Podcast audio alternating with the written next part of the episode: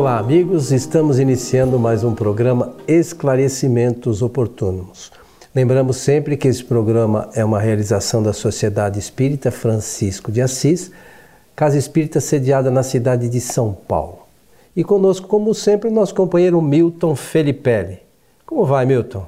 Tudo bem, estamos prontos aqui para o nosso trabalho e aproveitar para saudar a todos os nossos ouvintes e espectadores, desejando-lhes que os bons espíritos nos ajudem sempre.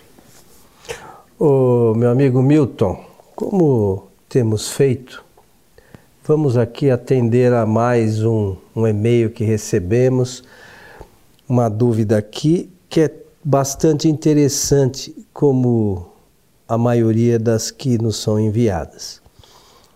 Diz a, diz a questão, diz assim: Sou médium em um centro espírita e gostaria de saber o motivo é, pelo qual é, pode levar um médium a ficar bocejando e abrir a boca depois das manifestações espíritas. Desde já a gente fala que isso ocorre antes também, muitas vezes, das manifestações, né? Tem algumas coisas desse gênero e depois. Então, isso tem uma razão de ser. Tem sim, tem uma razão de ser e é uma excelente é, pergunta feita é, de ordem prática das reuniões mediúnicas. Portanto, deve envolver dirigentes, médios e espíritos também. É, olha, este assunto ele é muito antigo, muito antigo. E a dúvida ela é geral para as pessoas que não estudam a doutrina, digamos assim, para ficar mais fácil.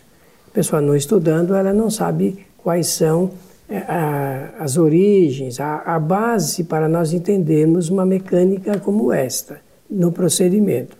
Tudo tem a ver com as influências espirituais, influência de pensamentos e também fluidos. Nesse caso de fluidos, eu vou usar uma expressão que é mais é, apropriada para esse tipo de situação dos médiums que sentem bocejos, lacrimações, que também é muito comum, é, que é a saturação fluídica.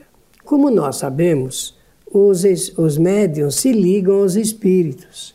Nós já aprendemos isso na doutrina espírita. Se ligam como? Se ligam através do pensamento. E é exatamente através do pensamento que tanto os espíritos comunicantes quanto os médiums agem sobre os fluidos e vai se formando ondas fluídicas durante a aproximação, a sintonia, o envolvimento e a manifestação dos espíritos em uma reunião. O que vem a ser isso?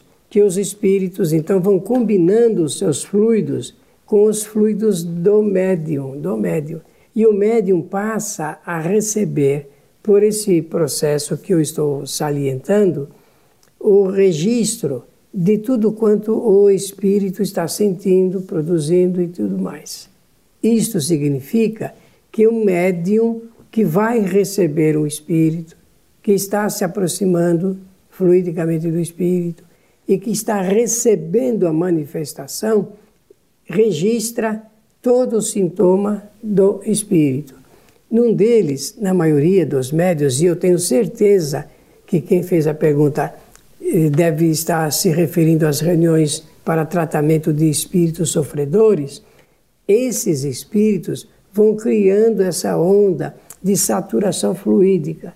Quase que eu uso uma expressão, ela não é bonita, mas se eu falar, todos vão entenderem o que eu quero dizer se trata de um verdadeiro lixo fluídico, resíduo fluídico. Não é?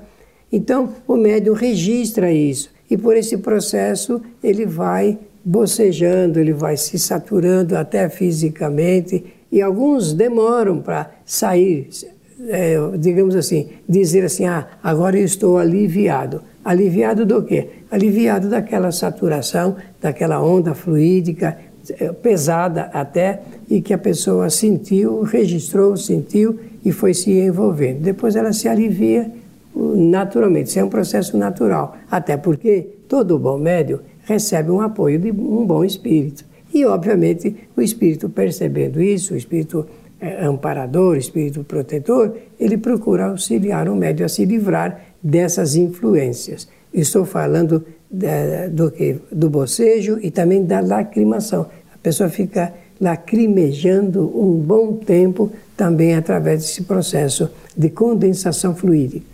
Mas também lembrando, né, Milton, que nos trabalhos, nas casas espíritas onde se realizam esse tipo de, de trabalhos, há toda uma preparação, um grupo de espíritos que prepara aquele ambiente para que, embora isso ocorrendo, é, alguns momentos depois, se o médium estiver bem preparado, aquilo desaparece, né? Claro, e você disse bem, embora isso ocorrendo, significa que a ocorrência ela é natural, comum e é resultado de uma série de fatores, mas que ao depois realmente os médiums se livram porque uma boa reunião é aquela que deixa depois o médium aliviado, ele sai de lá, é, digamos, com a sensação de um dever cumprido, o dever da, do exercício da mediunidade, da aplicação da mediunidade em favor dos nossos irmãos que sofrem.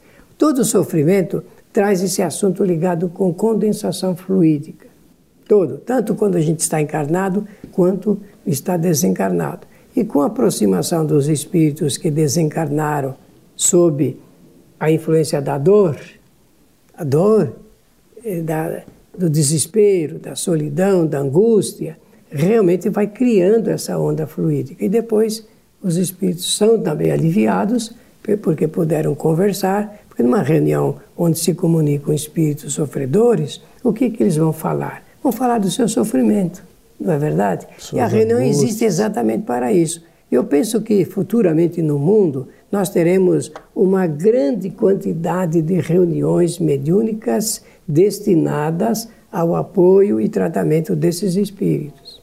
Na medida que o movimento espírita tiver maior conhecimento do que do livro dos médios, da doutrina espírita, do que Allan Kardec recomenda, com certeza os centros terão sempre em maior número eh, grupos mediúnicos para o tratamento desses nossos irmãos. Na nossa casa, Milton, até nós temos uma preocupação bastante grande com isso, porque nós temos cinco grupos todas as semanas que nós fazemos atendimentos desses espíritos. Um deles, inclusive, nós procuramos fazer as evocações, né, como Kardec orienta no livro, do, no livro dos médiuns.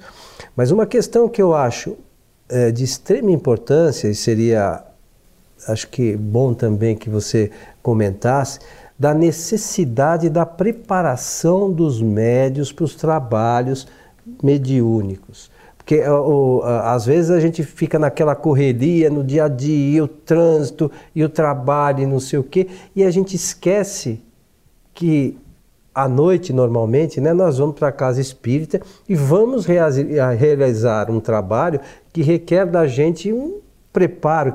É importante que a gente esteja bem sintonizado com os bons espíritos para que isso flua de forma a, a que não, não, os trabalhos andem bem, que seja oportuno, não atrapalhar os espíritos, muitas vezes que a gente acaba atrapalhando, né, meu? É porque a gente quer ajudar, não é assim? Para ajudar precisa de preparação mesmo. Então eu começo, eu vou chegar nesse pontinho que você deseja, mas eu começo dizendo o seguinte: Kardec recomenda que antes da prática venha a teoria. Isto é o conhecimento da teoria. Então, a preparação do médium, é, ela começa com o conhecimento da doutrina espírita. O bom médium é aquele que conhece o espiritismo, porque aí ele pode praticá-lo de uma maneira mais saudável.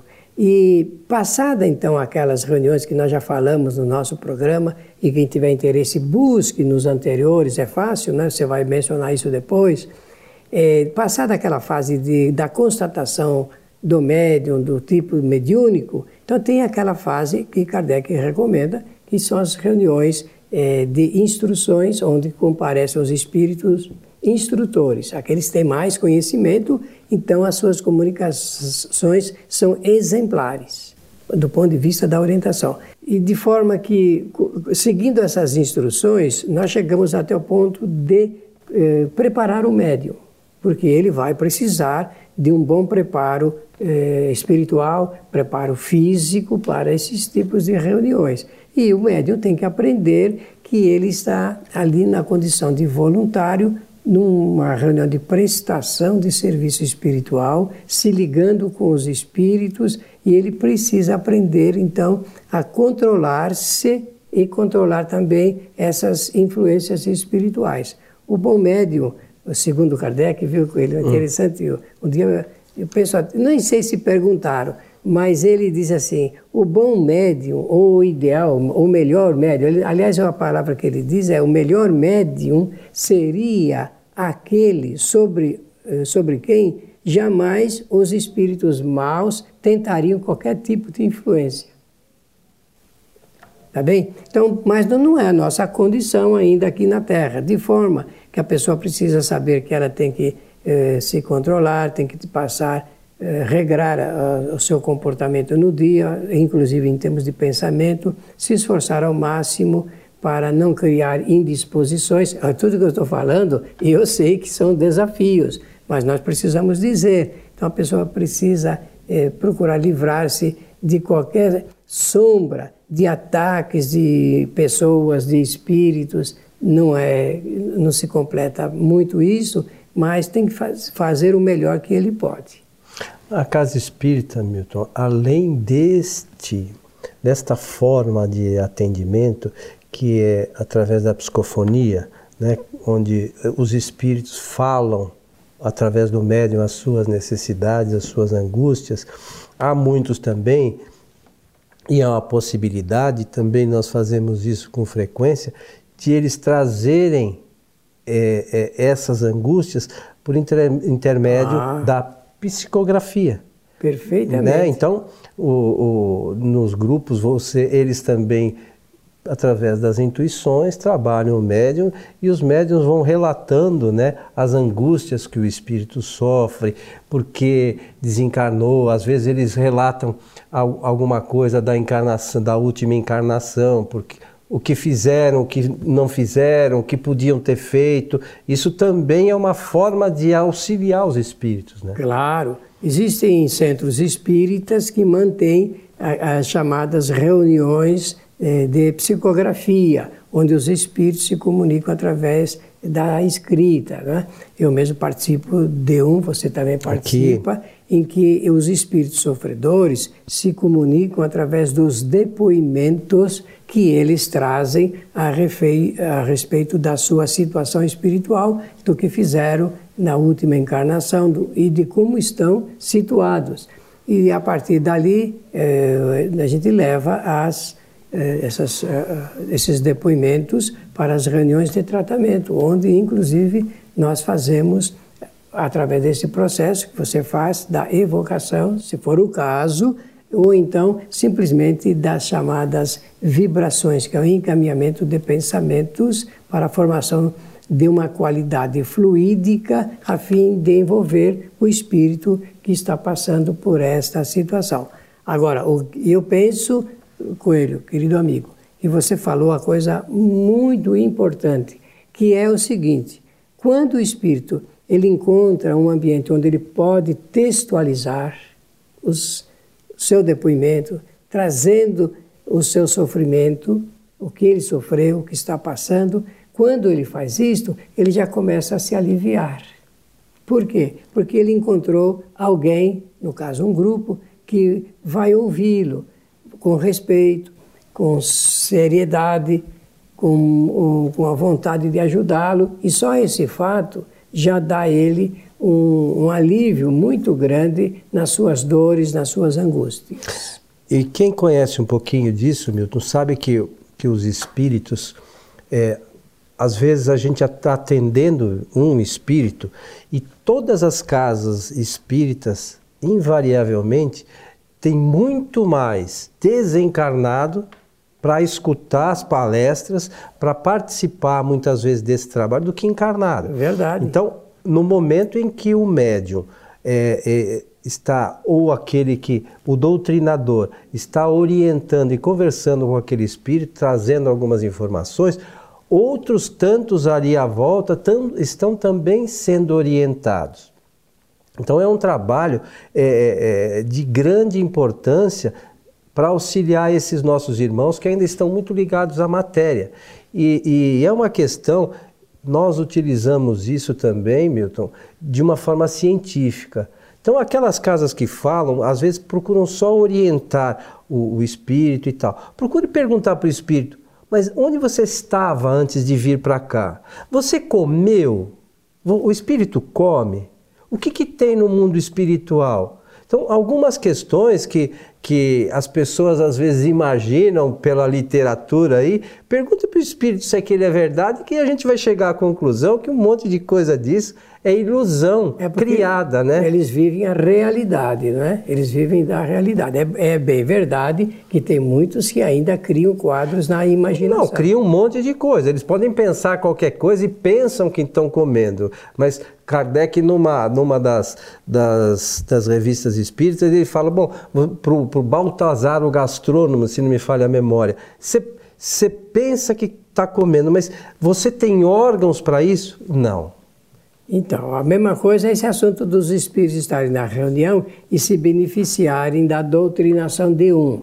É, como eles não possuem aparelho de audição, eles não estão ouvindo, eles estão ligados, é uma rede que é, é formada ali, e são fluidos, que os fluidos são condutores do pensamento, e através dessa rede se ligam aos pensamentos de todos, de todos. Todos estão intimamente relacionados ali. E esse processo da doutrinação do esclarecimento serve para aqueles que estão no ambiente, fora do ambiente também, porque não há distância para essa rede atuar. De forma que eh, nós precisamos entender que os espíritos, de uma forma ou de outra, são beneficiados. Portanto, nós estamos aqui neste programa valorizando essas reuniões de tratamento de espíritos e tudo começou com a pergunta que uma ouvinte ou espectadora fez a respeito do bocejo né, dos médios nas reuniões onde os espíritos se manifestam. E quando você fala é, dessa rede de pensamentos, é importante a gente lembrar que nos casos, por exemplo, de obsessão, e você conhece isso muito bem, é, às vezes a gente imagina que só tem um espírito ligado. Por vezes são diversos espíritos. Muitos. E nesse momento, todos os espíritos passam de alguma forma a receber as orientações. Se eles vão aceitar é outra coisa, é né? Verdade, é verdade. Mas que eles recebem essas orientações e, e muitas vezes é, é, as questões que movem esses espíritos elas vêm de longa data, né, Milton? De, de 400, 500 anos a atrás. Extrema né? maioria. Né? É, eles por vezes já passaram por algumas encarnações nesse meio tempo, mas eles ficam ainda apegados àquela, àquele, àquele problema que ocorreu há muitos anos e ficam buscando esses espíritos né, com os quais tiveram este problema por encarnações a fio. Às vezes se encarnam na mesma família, mas não, não se dão, não tem consciência muitas vezes, né? Só vão perceber depois, mas a, às vezes a mágoa não passa, né, meu? É, porque isso é resultado de pendências de outros de outras vidas, né? E o espírito realmente ele não se apercebe de que ele está solvendo essas pendências. E ao longo, isso é a longo prazo mesmo, e a gente não deve é, exigir rapidamente soluções. Mas há a, é, a, o trabalho da casa mediúnica nesse, na casa é espírita útil. nesse sentido é extremamente importante para ajudar que esses espíritos é, se renovem mais rapidamente, né, Milton? Exatamente. Meu amigo Milton, estamos chegando ao final de mais um programa Esclarecimentos Oportunos. Muito bem, e esperamos ter oportunamente esclarecido a dúvida apresentada e o acrescentamento dessas ideias que aqui eh, apresentamos. Pela oportunidade, muito obrigado pela atenção de todos e desejar que os bons espíritos nos ajudem sempre. Lembrar lá que no livro A Gênese, né, Milton, tem um capítulo dos fluidos, né? Isso que é extremamente importante para quem quer estudar esse assunto. E é completo. É, é, ali, lendo ali com atenção, estudando, melhor dizendo, com atenção, porque ler às vezes a gente se dispersa. Estudando aquilo com atenção, vai compreender muito bem o que ocorre nesses, nesses casos, certo? Perfeito. Meus amigos, a vocês que estiveram conosco, o nosso abraço e esperamos encontrá-los em nosso próximo programa. Até lá.